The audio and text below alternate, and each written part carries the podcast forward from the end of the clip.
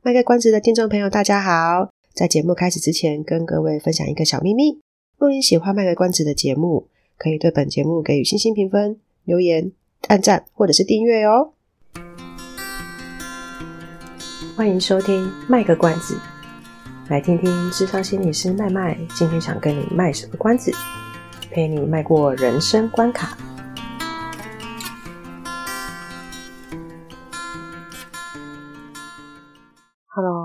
各位卖个关子的听众朋友，大家好，我是麦麦。今天这一集呢，我又要来分享我的戏剧心得了。我并不是因为最近时间太多一直在追剧，是希望大家不要误会，而是因为我之前呢有一次在网络上刚好看到这部日剧的介绍，然后那个演员我最近刚好看了一两部他的日剧，我觉得也不能说喜欢啦，就是觉得嗯，好像看他演戏蛮。蛮 OK 的，所以我就看了。那这部戏叫做《独活女子的守则》。可我看到广告的时候呢，它其实已经是出到第二季，我才知道说啊，原来有这样的一个戏剧已经出了两季，然后就看嘛。我后来才知道，原来他是在行销日本啊。那我自己是不介意，那只是就是第一集看的时候想说，哎，怎么可以在那个那个节目结尾的时候很大方的讲说他今天吃的是。去的是哪一家店啊？然后吃的是哪一家饭啊？之后来听人家讲才知道说啊，原来他就刚好也是在行销日本的一些店啊，或者景点之类的。可是为什么要跟大家推荐这部戏呢？绝对不是因为我，绝对不只是因为我喜欢日本这件事而已，而是因为我觉得这部戏很棒。因为我看到几集之后，我一直觉得有一天一定要跟大家分享。呃，大家应该也知道那个另外一部很红的那个《孤独的美食家》。它更久，它现在好像出到八季还是九季。那这两部戏都一样，就是大概二十几分钟的长度。那《孤独的美食家》大家看过的话，就是那个男主角啊，那个演员的名字忘记了。他就是一个人在那吃饭，然后就心里会有一堆对白这样子。可是这个《独活女子的守则》呢，它的范围更广，它不只是在饮食上面而已。会跟大家分享这部戏，是因为我觉得看到后来就会。有一种很深的感触，好像可能如果大家有在看类似像比如说邓惠文啊，或是徐浩宇这类比较有名的呃心理师或是治疗师的书的时候，就会发现说，不只是他们啊，反正就是很多心理相关的书就会讲说，哎，你要活在当下，然后学习跟自己独处啊，习惯一个人生活什么的。那对有些人来讲就会是挑战嘛。那这部戏它其实就是在做这件事情。怎么样一个人生活，然后做自己喜欢的事情，可是并不觉得孤单，而是享受做那件事情的氛围。因为他不是只有在介绍吃的这方面，他比如说还会有运动啊，或者是去自己去参观景点啊，自己去去博物馆啊。嗯，他没去博物馆，第一季没去博物馆，他自己去那个水族馆啊、动物园等等的。可是他的那个独白很有趣，他就会讲到说，其实，在那种时候啊。两个人或是跟同伴出去的时候，有一个好处是，大家可以彼此去分享今天在这个景点或者是吃这个饭、看这个电影的心得是什么，然后分享彼此的想法。但是一个人好处就是，我可以很专心的去享受我眼前的事情，不管今天是吃饭、逛街、看景点，甚至只是呃就坐在那边烤肉而已。我觉得他会一个人去做 BBQ 那种烤肉，我觉得蛮蛮猛的啦。但当然应该是戏在演。如果今天叫我去做这挑战，我可能还没有办法。可是他真的讲的这个很重要，就是我刚刚讲说，可以很专注在自己眼前当下的事物。突然就让我觉得说，有时候我们可能比如说忙着工作、忙着学业、忙着思考这个、忙着处理那个，然后有家庭的话，你可能还要忙着家里面其他人的呃生活大小事。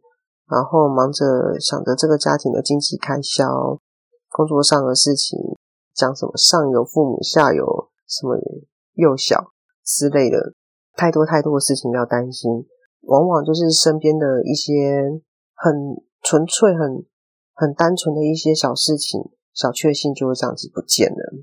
可能比如说，你可能突然之间一天要开很多会议，呃，吃饭也要吃得很赶。订了再好的便当，可能也吃不太出来说它到底有多好吃，只想赶快把它吃一吃，然后处理下一个行程。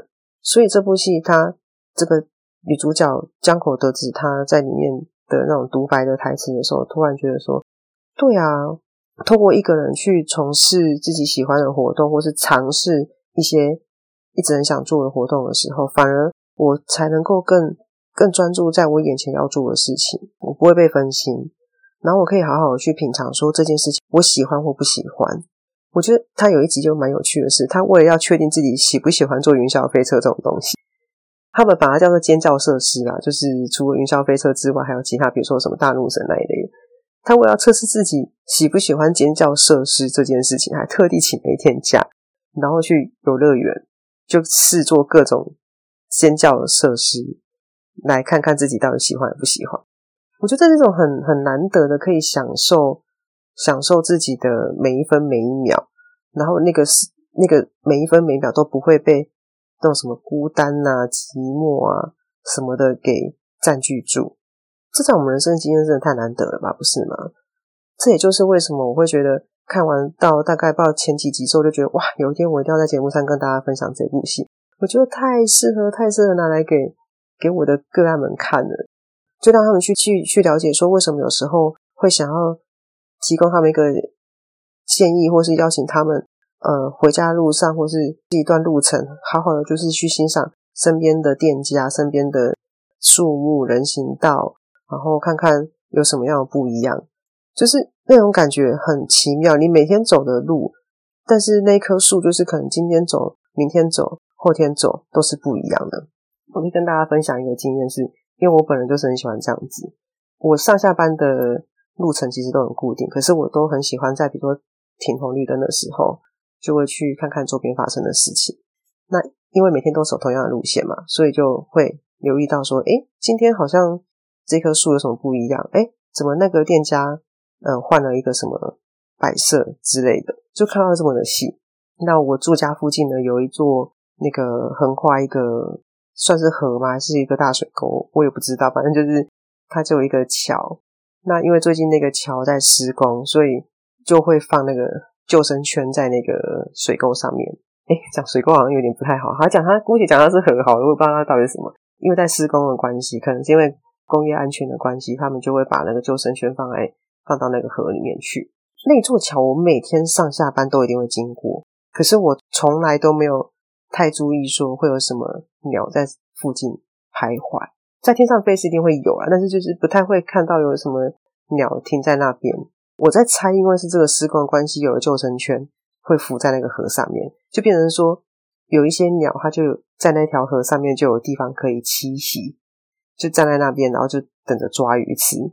我就觉得好妙！我每天早上上班的时候，我宁可停在那边多等一下，就错过那个捷运，我也觉得没关系。就很想看看说今天停在上面会是什么鸟，然后有几只鸟，有时候会停的是不同种类的鸟，有时候停的是相同种类的鸟。那他们之间又会是一个什么样的互动？上班的时候会看到，下班的时候会看到，我就觉得那是一个很很有趣的感觉。我还为了这件事情，然后每天就会拍照记录他们的 他们的一举一动这样子。因为我其实反正我也认不出来到底那只鸟，他们那些鸟是不是同一只？可是就是会觉得还蛮有趣的。我到现在大概发现大概有，我到现在发现。差不多应该是有三种不同类型的鸟会停在那那个救生圈上面，可是最近可能因为又进到工程的下一个阶段，他们就又不太喜欢来了，就突然觉得有点傻咪西这样子，所以不妨大家也去试试看吧。有时候不管你上班还是下班，找一个你觉得 OK 的时间，或是你每天固定会有呃去慢跑的路线，好好的去看一下身边发生的事情，感受一下当下的自己。然后，就算是去丢垃圾的时候，一个人去丢垃圾，也可以去感受一下，就从家里到垃圾车，等垃圾车的这段时间，周围跟自己的那种感觉，每天这样子观察，搞不好也会发现一些蛮有趣的事情。不晓得你会发现什么，但如果你们有发现到什么的话，非常欢迎大家可以留言跟我们大家一起分享，来彼此交流一下。我觉得应该是会有蛮有趣的收获的。好啦，所以今天的戏剧分享呢就到这边了。因为不是讲上上次那么正经的议题，所以就可以 讲的比较短一点，不会太打扰大家。希望大家喜欢哦。我们下周再见，拜拜。以上是我们这次的节目内容，谢谢您的收听。如果您喜欢我们的节目的话，欢迎订阅我们的节目，或是到粉丝专业路上有个心理师追踪暗赞。若您对节目有任何的想法，欢迎留言让我们知道。下次再见，拜拜。